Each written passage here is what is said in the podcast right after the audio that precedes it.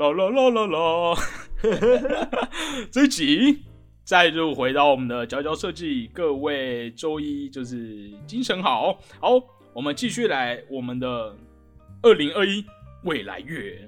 我们这一集是由李大卫所带来的这一本，对，八个日本的美学意识，是来自呃建筑师兼工业设计师的黑川雅之的著作。酷，好，我们 Q 片头。啾，耶！感谢大家今天再度准时收听我们这个周一凉拌养肝补脑的秋，我们的未来月主题。好，为什么李大卫今天要带我们这一本？八个日本的美学意识呀。好，你是说，哎，怎么样？你什么时候买到这一本书的？其实，呃，我是想要就是把一方券用掉，然后就去成品。这是一方券买的，最近才买的。一方券买的这本书好像很新哦，不对？是不是二零一六年出的？一六吗？不是，好像是一九。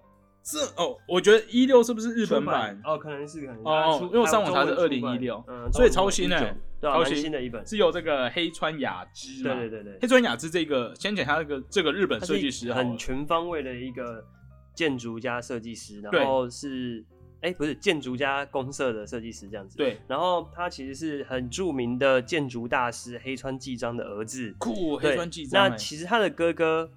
他的哥哥也是在做建筑的哦，也是在做建筑，对，只是他自己个人后来比较转向做公社产品，嗯，对，等于是建筑哎设计世家的感觉，设计世家，对，他的爸爸这个黑川纪章就是日本很有名新宿吧，那个很有名那个中银中银，对，银行的银中银胶囊大龙，哎，还是中代代谢派的代谢派，对，代谢派代表，大家可以去听我们下一集在讨论未来都市就会提到，对，是的。那其实我觉得这本书啊，除了除了设计之外，我觉得它很更像是一个这个大师对于日本社会人性的一个剖析。它其实已经不是只有呃，就是设计美感什么的。我觉得你对日本的文化或者是社会体制、社会现象有兴趣，你都可以看这本书。对，我觉得他有人在讲什么日本国民的群体意识。对对对对，真的很有点，甚至有点社会学。因为我觉得很神奇耶，就是。因为像欧洲，你根本就很难定义每个族群，大家好像都各自做自己的事。可这边就觉得他讲的每个东西好像都有。会不会是因为日本就是一个岛，然后对啊，比较集中的一个明确的分界的族群吧？然后诶，好，然后其中里面也带到了，不管是他本业建筑，或者是产品，甚至到服装各个面向，其实都有很多的策略这样子。对他做了超多超美的椅子，嗯嗯。然后诶，对，其实然后看到这本书，我就想到说。我一直在反，一直在反思，问自己说：，哎，这个元素，哎，他他可以举出这个元素，那今天我们可以在台为台湾举出哪几个，哪几个意思？这样子，每看，对，它就八个嘛，然后每看一个，我就想，嗯，那台湾可以有什么呢？哇，那我就觉得，好像你真的需要很透彻的去分析，才有办法去归纳出那一个、两个、三个这样子的的一个字去代表。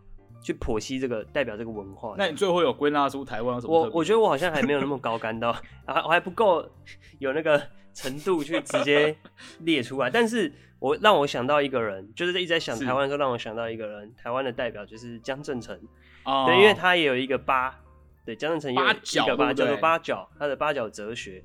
那但是其实八角哲学算是他的创作的元素。哦，他个人用个人用八个方式，对对对，去创作。嗯，那我觉得，但我觉得江正成跟黑川雅治有个共通点，就是他们很强调寻根的重要性。就是这也是江正成为什么会回到台湾，然后想要去深入台湾的日常，然后跟台湾的在地的食材什么的去去找到，就就用这样的东西去定义台湾了。那这个也是黑川雅之会这样子去剖析。日本的现象的一个原因，因为黑川其实我觉得黑川雅之一直让我感觉到他有一个身为日本人的骄傲，对他里面一直提到有点，他说日本人太是西方文化的奴隶，他觉得他觉得 对他觉得日本其实明明自己本身很雄厚的、很棒的一个底蕴，但是就是太崇尚西方的那些文化了。所以他才会提出，他才会做出这本书，想要去唤醒大家的这个 日本意识。他直接提到是西方的奴隶，对他讲的很很重的一句话。哇！然后，然后我觉得这本书他给我的感觉就是，呃，他比较在讲他，他让我一直感觉他很有自信。对身为日本人很有自信，然后一直去就是讲出日本的好啊什么什么的。但比起比如说像原研哉之类的，好像就会比较是有点批判日本，有时候啦会比较多，就是说，嗯，我觉得日本人就哪里太怎样了，应该要怎样这样子。我觉得不太一样。他刚刚不是讲说是啊，你说努力嘛？对，除了努力之外啦，后面很多他真的是会让我觉得哇，日本。日本真的好屌，然后西方就是西方就被他比下去的那种感觉，它里面很多对讲的很很多的点这样子。其实我一直在好奇一件事，就题外话，就是我我在想为什么日本没有把这些元素带到他们的 UI 里面？因为现在我觉得世界设计的趋向好像是这种手机界面，嗯，但我每次用日本的软体都觉得里面的东西超复杂、超乱、超多资讯。日本的软体就像 Switch 吗？呃，我是指像是我感觉日本你要找一些地铁的东西，就觉得他们 UI 跟他们就有这些什么空灵啊的文化好像没有连接，不知道为什么，还是因为现在年轻人不理这一套。就对，就是我觉得日本的这些特殊文化好像停留在器物上。例如无印良品什么的，可是当你真的进入无印良品的 app，你会觉得数位的时候就就就没有那个感觉了。我不知道为什么。对我觉得想大家说不定可以顺便我下一个 hashtag 就是 UIU 叉红，大家可以来听一下。硬要 Q 哎，你每集要 Q UIU 叉。刚刚我最近有在研究啦，我那我最近研究主题有点像是怎么把产品设计中这些特有的元素带入到 UIU 叉的世界里。我不确定这是一个对还是不对方向，但我觉得这可以尝试。好，OK，好，然后现在切入这个正题啊。它这个八个元素呢，呃，有哪八个？我看有哪八个？有微微小的微，然后再是并并列的并，然后气气场的气，间就是间隔的间，那密秘密的密，跟素素材，呃，干净的那个素，纯素的素，素材的素，还有假真假的假，跟破破坏的破，总共八个，八个，对对对对，然后诶。要怎么讲？因为其实蛮多的。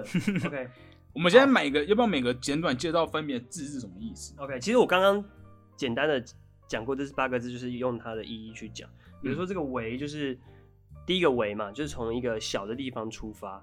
然后哦，他有讲到，呃，他说日本人人跟人之间的相处呢，是建立在不要让他人建立在顾虑他人的情况下去发展的，就是就是他。他们很强调羞耻心，对他说，西方可能是会觉得哦，因为神在看，或者是就是呃，我不能，我不能，因为神叫我们不能这样做，嗯嗯，对。但在日本是有羞，是因为他有他他怕可耻，所以他不这样做，就是他怕本身的，对他怕打扰到，他怕影响到别人，所以他不这样做。哎，对对对，有点一个是从内在，对，就是从内在出发的。日本的的这个整个底蕴是从自己。微小的去去扩散出去的哦，蛮酷的。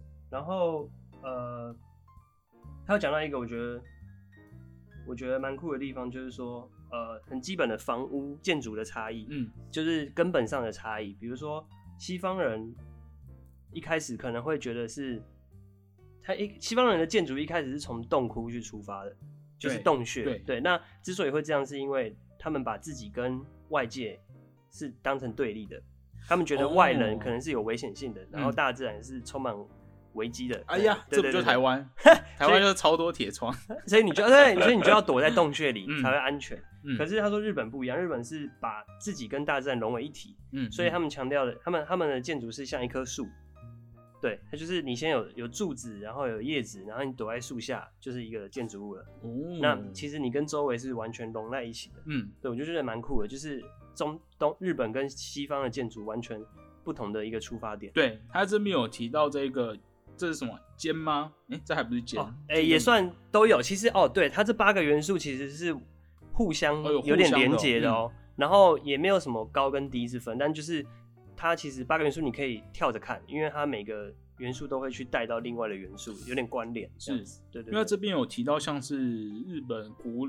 旧的房子会有这个屏风拉门的设计，就是在柱子跟柱子中间靠拉门这个东西去做隔阂，可是这个隔阂却是很通透的，它可以随时被敞开。嗯，然后尤其他们建筑的庭园建筑的概念就是，比如说你从主人的位置这也是一个围，就是从主人的位置出发，嗯，然后到呃可能走廊，再到庭园，再到远方围墙，再到围墙外远方的山，嗯，这就是他们的一个很从微小散出去的一个概念，嗯，对，就是很通透性的。我也觉得日本虽然以现在来说比较多也是公寓大厦，对，可是他们的公寓是他们不是走廊都那种外露嘛，嗯，然后楼梯也是外露，我觉得好像也是有继续维持通透这个概念。就相比来说，台湾嗯不会不会这么怕去去跟外界有关联。对对对对对对。然后诶，对，这大概就是围围的一个概念。好，接下来第二个并并并就是并列嘛，那他就是说诶。其实我觉得跟台湾有有一点点关联到，就是他说日本的宗教其实是没有很明确区分的，有很多种，很他们可以接受非常多的宗教同时存在，嗯，然后甚至一个人可以去早上做礼拜，然后下午又烧香，那可能过世的时候又埋在神社之类的，就是完全融合，它就是可以并列存在，嗯，然后尤其还有举一个很很简单的例例子，是就他们的文字。他们有片假名、平假名跟汉字哦。他说，全世界基本上没有一个地方是可以三种文字同时存在一个平一个纸上一张纸上。就算是台湾的注音，其实你也不太会直接写注音出来，我们还是会用汉字。对对对对，所以这很酷。他们就是可以接受这些东西的同时并存，嗯嗯的这个概念。对对对，并啊，这个这个文化。然后哦对，然后我要讲到有一个呃，跟我们之前。的内容有点呼应的，就是石器。哦，石器，对，吃东西的石器，没错，石石器就是他在病这个里面有讲到，西方可能都是呃一人一个盘子，然后刀子、叉子，那都整套的餐具一起买好，然后都整整齐齐的。对对。可是日本人的文化是，他们的一人一个 set，然后一个 set 里面有超多大大小小的碗盘。对。然后可能甚至一个人喜好有不同的刀叉。不同的食那个器具这样子，哦，然后这其实就是一个病，就是不同的东西可以同时并列，嗯，它不会像西方就是哦，每一个人的盘子都长一样，嗯，然后就只能接受单一的这样子，的这个概念，对，有吗？我以前没有发现，就是哎，他们的 set 那个啊，定时啊，里面的餐具其实就是很多样哦哦，对啦，这么说起来，他每个好像尤其手作，嗯，哦，这边好像可以推荐大家去中山。中山站，中山站有一间卖日本瓷器的店，对。哎，那要不要分享？这也太题外话了，最后再讲好了。好。然后他们甚至会因为男男生、女生或大人、小孩的手的不大小不同，嗯，餐具会有大小的不同。哦，这都是一个病的病的呈现。但是因为西方是盘子就放在桌上，不会拿起来吃，所以你可能每个人的大小都一样。嗯嗯嗯，这就是一个对。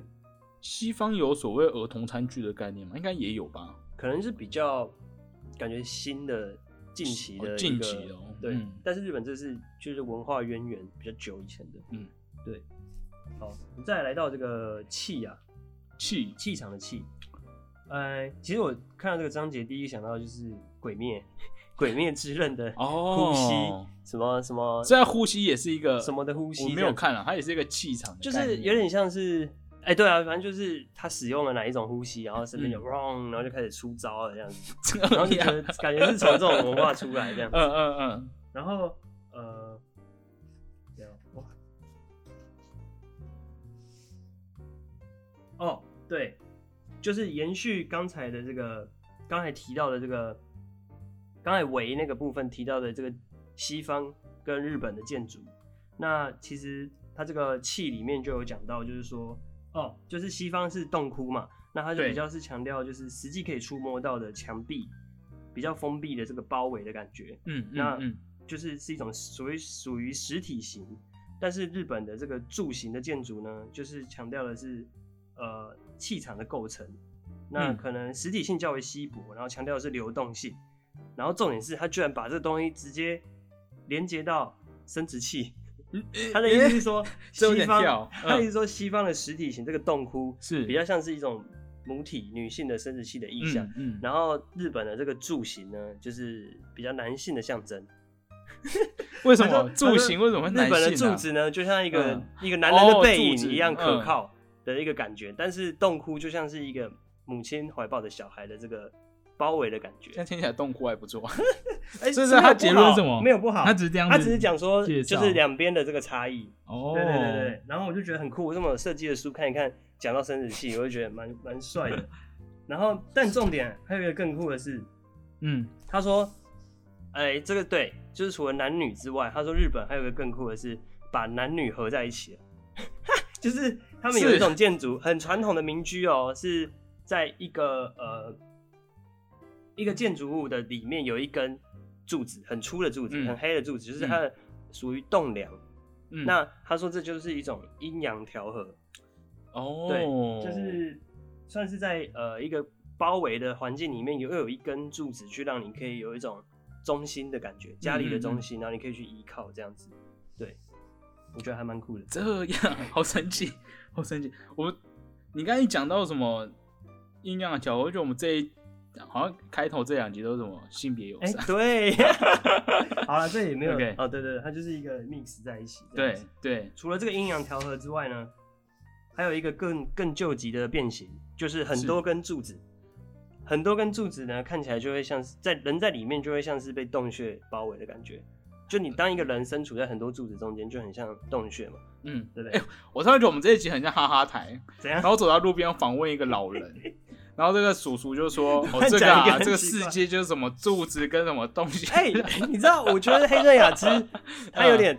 它有点色色的，你知道吗？真的假的？它里面看到它书的感觉哦，就是没有啦，也不是，应该说它里面提到很多一些性啊，或者哦一些女女体什么的东西。比如说在下一个章节，它的就是这个肩，嗯，这个章节他也提到就是女女体嘛，他觉得就是女体很美，但是他觉得最美的是，他说我们都会用器官去去定义人的身体，可是其实人的身体是不能分区的，它是连续性的东西的，它不像。是机器人才有分块，就机器人才会某个功能是一块。可是人体是因为我们为了方便称呼，就像地球，你为了方便称呼，你可能会分铁铁高山、平原、丘陵。嗯，可是其实平原跟高山中间有一块模糊的地方是无法称呼的。嗯，然后他说他觉得女体最美的地方呢是在胸部周围一个没有办法被命名的地方。他觉得女体最美。大概在暧昧上面还是什么有点像是胸口的感觉，哦，你说锁骨这个地方哦，他觉得最美的部分。对我们其实身体上有很多部位是没有称呼的，对。然后其实那些没称呼的地方，有时候其实反而更美。讲到这个，我知道日本的和服叫什么，keep keep keep，OK，anyway，我忘记叫什么了。好像他们去强调女性的脖子，对脖子跟脚踝，就他们虽然包很紧，可是却故意露出这两个。很暧昧的地方，这个也可以再连接到下面要讲的秘，嗯，就是秘。秘密的秘，对他们就是一种哦，看得到又看不到，有点神秘的那种感觉，然后让你去引诱你去进一步的想要去认识这样子，嗯，对，然后呃，OK，接下来就到了密，就到密，这个密呢，我觉得这个密蛮酷的，它感觉是可以给一些身为我们设计创作者的一个。一些提点就是，他是强调说，呃，你不用在意你的东西要被理解，不用在意自己的东西被理解。他说，为什么西方很容易会觉得你作品出来，嗯，你就是要冲撞，你就是要让让那个被观被观的人，哎，就让那个观看的人观看的人可以去知道你在干嘛，你就是要让他知道就对。但是他说，日本这种密的概念是，嗯，你的东西出来，你被他看到，重点是你激起他的想法。嗯，然后当你当他想要进一步认识的时候，其实这个交流就产生了。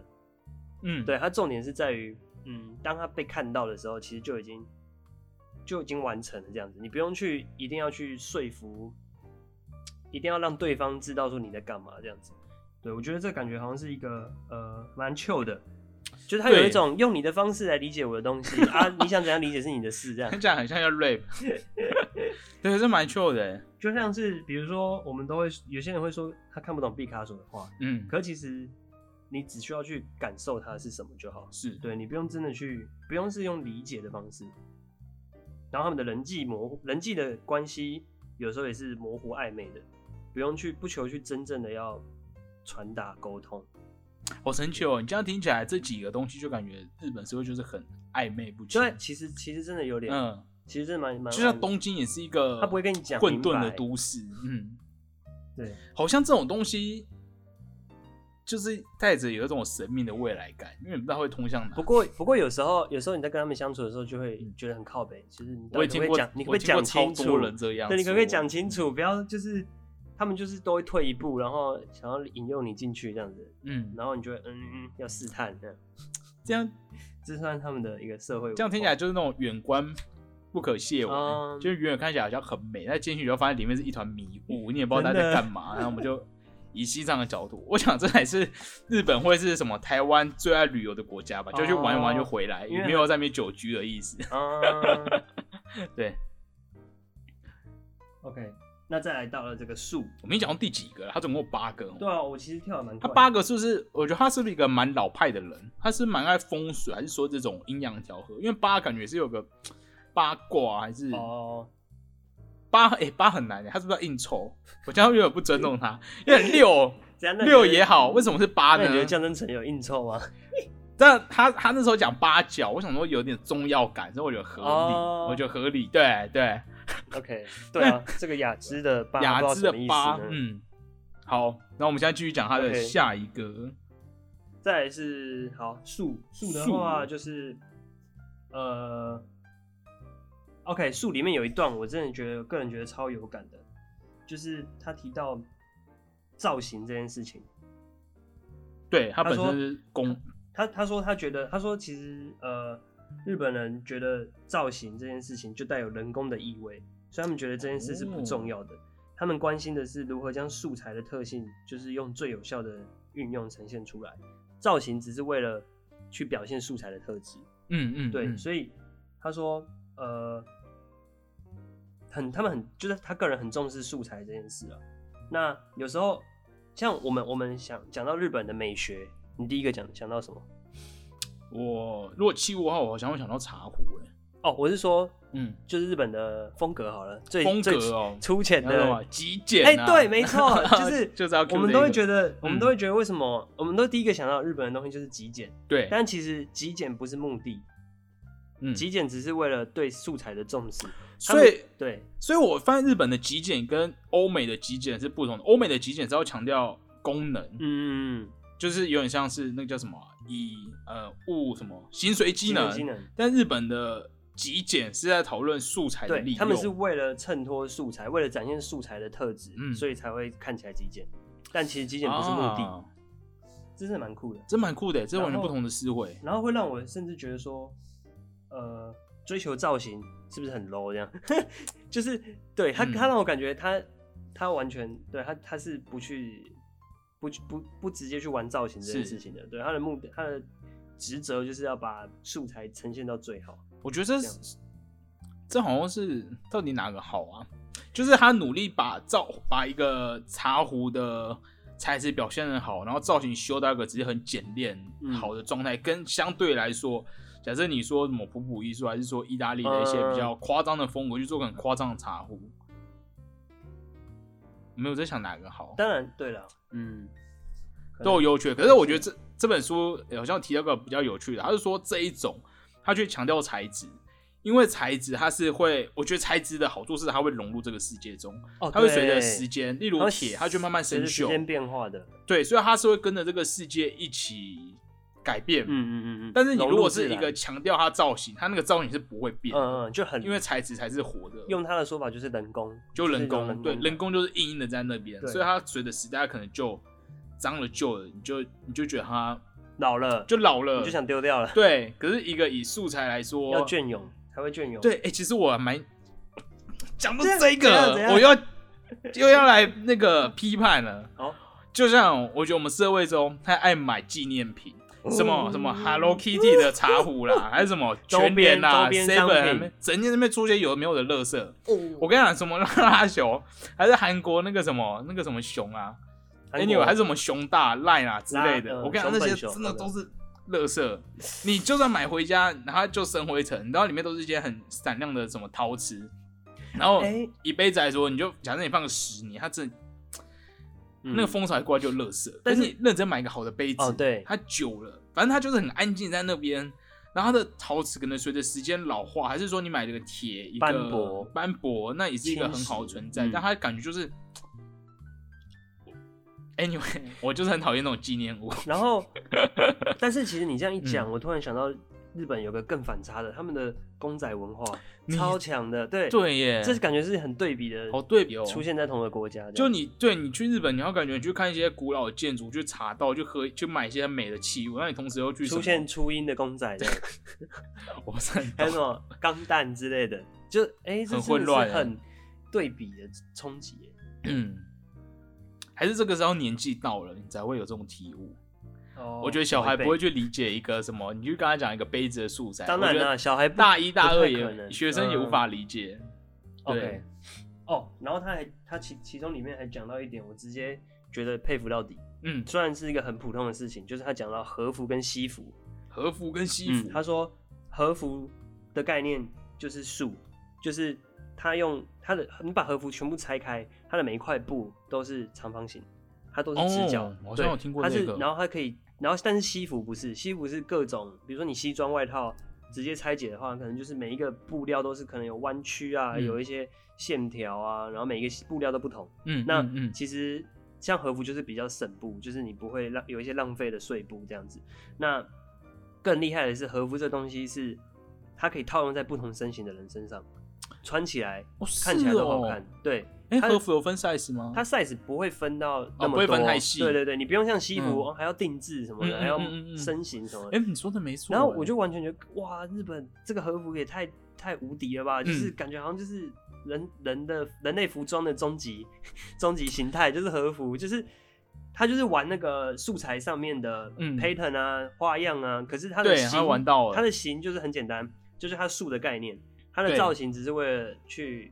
衬托它的这个素材，嗯，对。而且我知道和服很惊人，是它是不是很方便？因为我看他们那种电影里面，或者像《神隐少女》，他们要做工作，就有个绳子把什么袖子绑起来，就变工作服了。然后像男生穿的，不知道叫什么哎。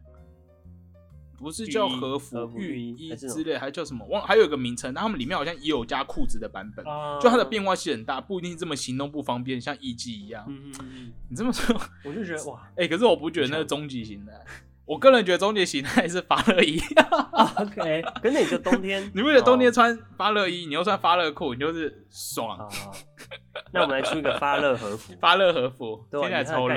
哎，我真的觉得冬天你如果是。生活组最棒就是你在家，然后穿这种居家服，然后在那边做事情。好，这本不错，我觉得短暂我们都不能去日本这个 台湾人最爱的国家，但我们就是可以可以来多了解一些他们的文化，这样。嗯，那其实这个树的概念，和服的这个概念，后来就有一位超有名的日本设计师山宅一生，对。对，就把这个这个概念玩到非常的。极致变成时尚了，这样子。就是这个所谓的一块一件布，然后直接变一个服，就是它是让人体去穿出服装的形状，一块布铺在你身上，然后那就是一个，这就是造型就对了。嗯，那接着又衍生出它的折，就是用布料的皱褶变成可以一个怎么洗都不会皱掉，然后很可以很嫩很好携带。很好保养的一个服装，嗯，变成时尚的一种，对，所以，嗯，它就是一种，我觉得就是去剖析一些民族社会，就是你那个社会里面的一些概念，然后去把那个概念升华起来，就变成一个很时尚，然后世界流行的东西。嗯，对，我觉得应该是好像是感觉往内挖的东西，是一个元素。因为我觉得看到一些台一些已经在国际上发生的，哎，我现在讲会不会被骂？哎，我就会想到一些在国际上已经发，已经蛮有知名度的作品，好像他们用的东西是比较表象的，例如他们会用什么，像是槟榔摊，还是说霓虹灯？不是，那是不是比较起来有点直接，就是一个视觉，就是就是好比来说，假设有个日裔的设计师，他就把日本国旗直接疯狂印在一个衣服上，还是说他把什么啊？有什么日本的东西很明确，好像有点太批判。接 下一个要讲的是这个甲第七个，嗯，甲呢，我来介绍嘛。好，你介绍，交给你。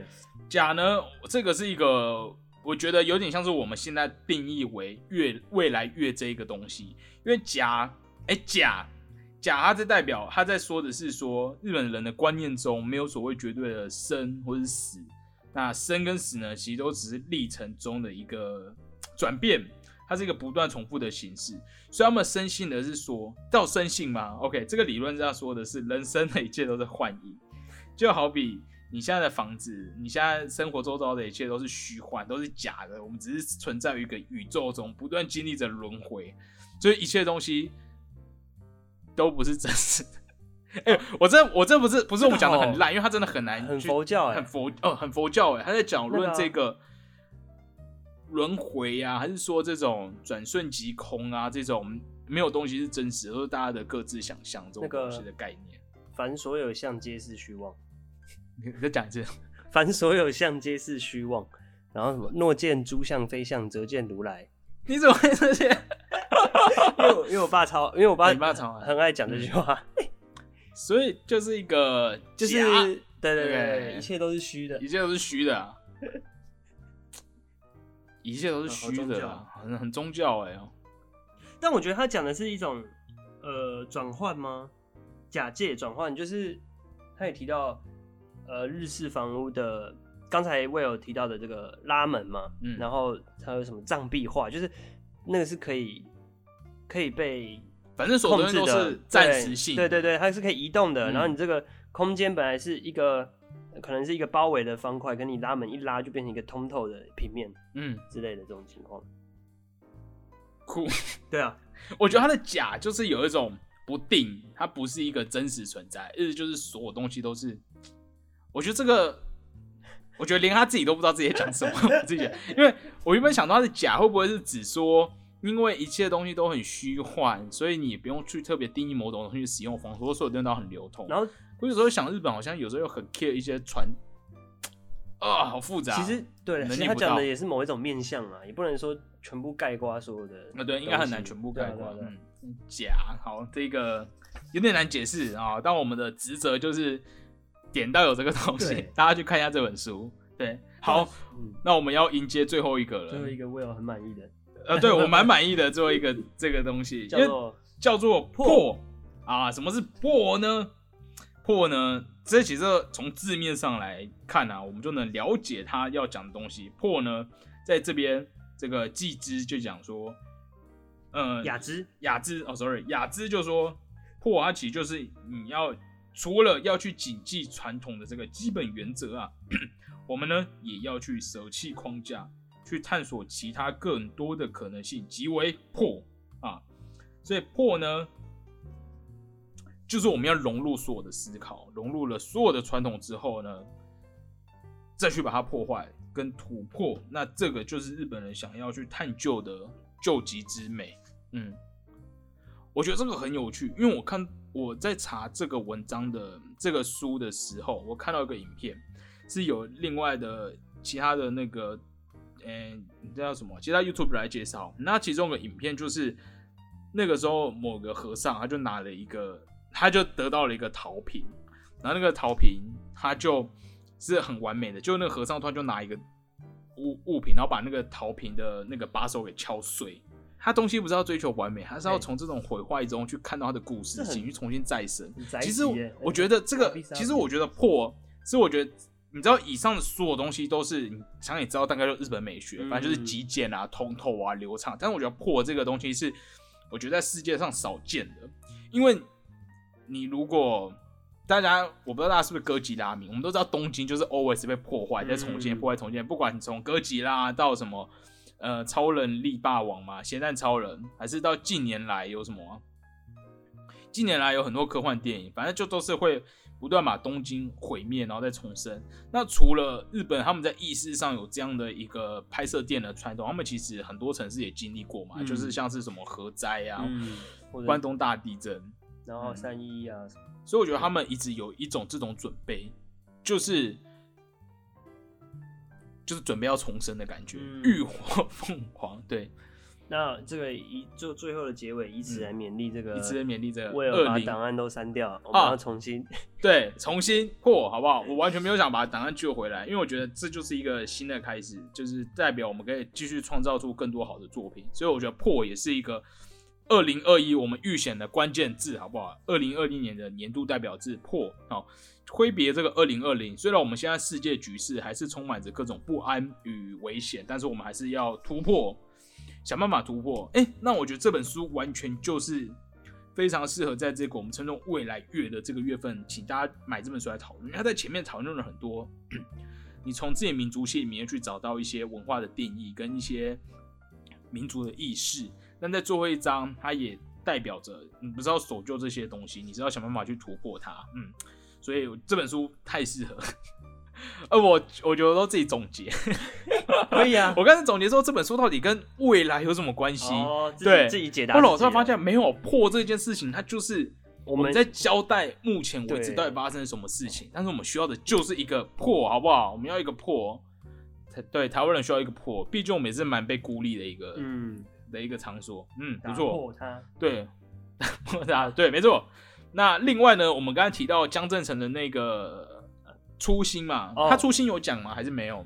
讲什么？就是讲他这个八角，有有他那本书里面有，书有电影呢，因为我知道他在最近在 Netflix 上。比较没有直接讲这，没有直接讲，但是那本自传的书有，自传书有，好，所以我们这个这一集呢，我们就把这两本书。推荐给大家，祈祷我们台湾人可以找到我们自己的民族意识。嗯，其实我觉得，你觉得有需要去定义吗？还是你觉得我们要去维持一个混沌的状态？我觉得可以有人去提出来论述，提出来论述，去激荡刺激，这样哦，去记载这个观察。哦，你就是以记载的方式去讨论。嗯，我觉得记载也蛮重要的。我们好像缺少了一个记录的人，就记录说设计界发生了什么事情。你会觉得你到。哦，你会觉得你到七十岁，好像可以写出这样的东西吗？我 我不知道，哎，好像可哎，嗯，那感觉我们毕竟感觉以设计这个年代来说，普遍都还算年轻，我觉得我们可以保持着一个观察者的角色，期待设计前辈可以有一些观察论述，观察论述出来，对，酷。哎，就这样吗？然后我们要进入片尾，还有什么东西要跟大家要跟大家报告？嗯，呃，好破哈，那破这么就是最后我们再度勉励大家，在这个农历新年也即将到来的这个未来月哈，哎，会不会是成为一个传统？最后大家就说，哎。